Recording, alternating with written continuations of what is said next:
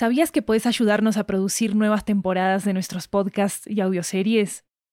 En Estudio 80 ya tenemos a la venta una nueva serie de audiolibros que están basados en nuestros podcasts y que fueron producidos de manera totalmente independiente por nosotros. Tenemos audiolibros de muchos géneros, comedia romántica, terror, crímenes reales, comunicación y lingüística, comida, estilo de vida, historias de migración y mucho más. Varios de ellos están disponibles en español, inglés, italiano y francés.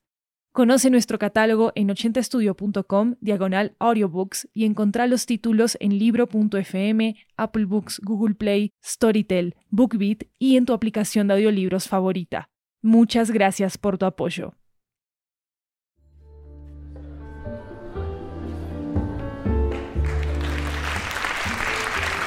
Hi everyone, welcome to 80 Cuentos, a Latin American anthology with audio tales coming from all around the region. I'm Maru Lombardo, your host, and today we bring you a story from Ciudad de Mexico. This is a story about finding help in places we never thought of.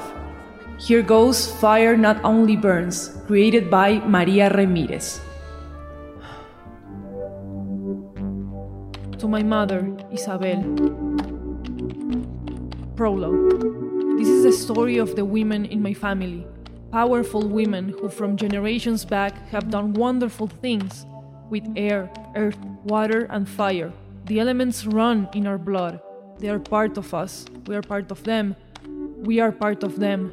Being the only one left alive, I feel obliged to write our stories, which until now have remained secret, because before we disappear from the face of the earth, the world must know about us and must also know that I am to blame for our disappearance.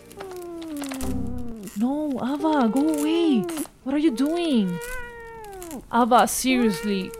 What do you want? Tell me, what do you need? Oh, you want cuddles? Yes, don't you? How mom spoiled you, how wonderful. If she could see you right now. I remember when she told me that you were going to help me, and now you're the only one who demands attention. You don't even let me work, do you? I love you very much. Even though you're totally spoiled.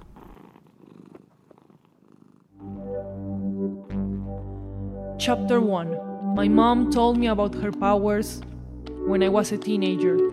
However, I had the feeling that she and my aunts were special since I was a kid. I remember everything that happened at the fountain in my house when we would gather as a whole family to watch.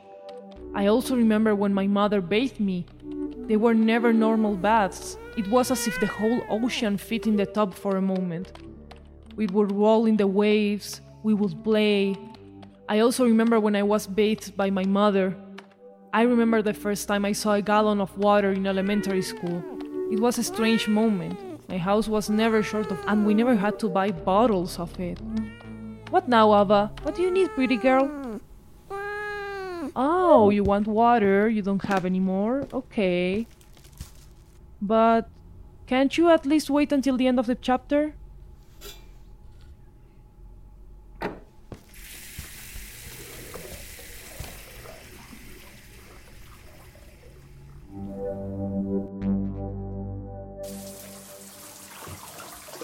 I swear we're almost done. I know you're hating it, but I have to give you a bath, Linda. Ouch! Ava, no! Ow, stop, stop scratching me! Ava, we're almost done, please!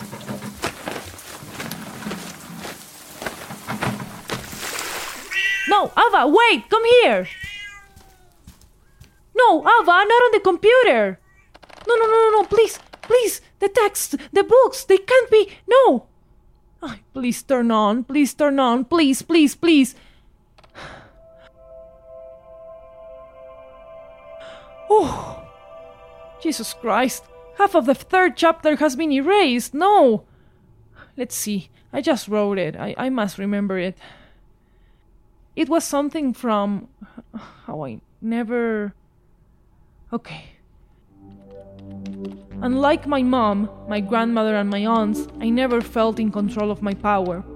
I never felt like fire was a part of me, but rather something that took over my body every time I I got angry. It started as heat in my body that increased to the point where my skin was burning. I knew I was dangerous well when the flames appeared. For a long time, my mother would help me put them out with her water. But as time went on, the fire became harder and harder to control. Eventually, the time came when, like a bomb, I exploded. I don't remember anything other than the moment I woke up in the ashes of what had been my house. When I woke up, I realized that I was surrounded by the corpses of my aunts and my mother. They had burned to death. oh,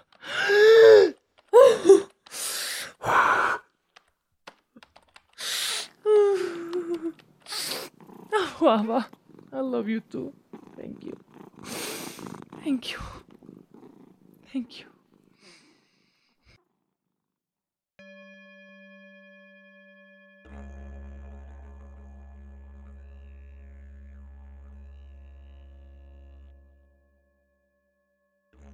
Ava, get off for a second, get off.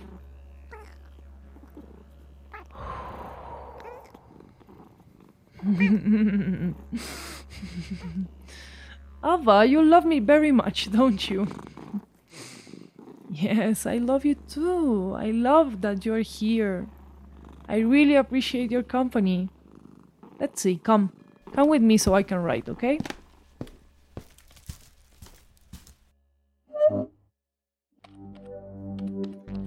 Chapter 7 I haven't felt the heat again since the explosion. I find it soothing to be isolated in the woods, away from civilization, because I pose a danger to people. I have learned breathing and meditation techniques to control my mind, though I still haven't figured out how to control the heart. Ow! No, Ava! Let go of my sweatshirt! Not now! well, do you want to play? Okay, let's play!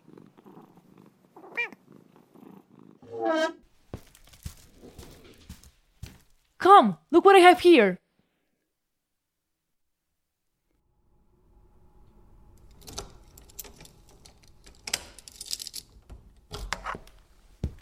Oh, Ava, I'm sorry I left you locked in. I forgot to open the sale.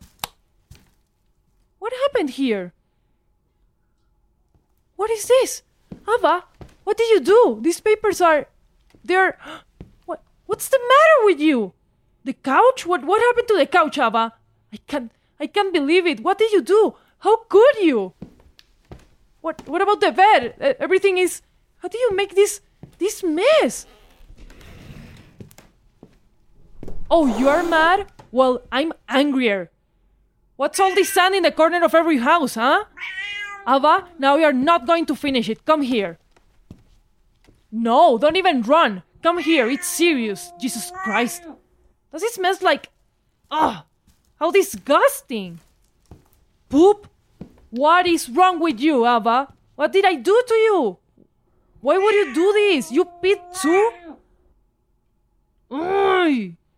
How gross! Why did you. Why did you destroy basically like the whole apartment? Why are you. No. No. No. No.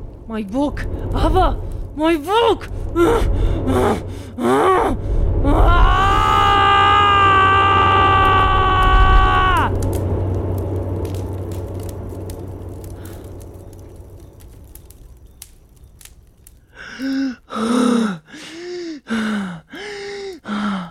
what?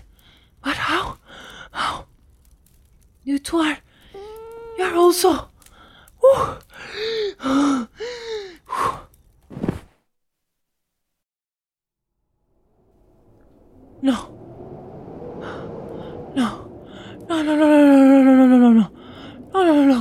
What did I do? No, no, no, no, no, no, no, Ava, Ava, no, Ava, Ava, Ava, Ava. I'm so glad you're okay. I don't know what would I do if you had. I must close the windows. This wind is freezing. But Ava, what happened? I saw you in. Oh my god. I knew it. You're you're fired too. I saw you when. Oh my god, I didn't explode. Ava, how come I didn't explode? If I felt the same as I did that time. Did you just light the fireplace? what do you think, huh?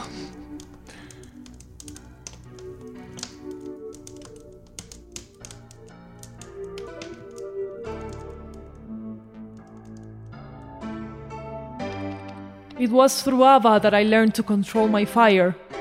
It was as if she had absorbed my explosion. She was able to support my fire, even contain it.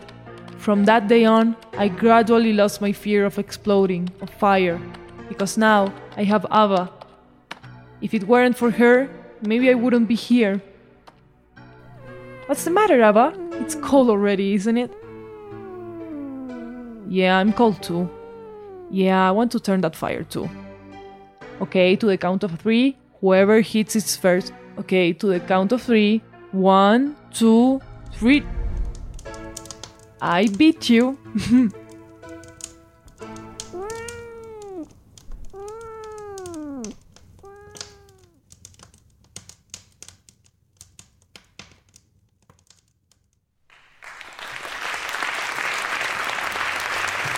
Don't forget to check out the Spanish version of this episode called El Fuego No Solo Quema. You can find it in our podcast feed as well. This story was created and written by Maria Ramirez. Maria is a scriptwriter and psychologist based in Ciudad de Mexico. She has worked for Netflix, Studio 80, and Sonoro Media, and more. The protagonist was voiced by me, Maru Lombardo.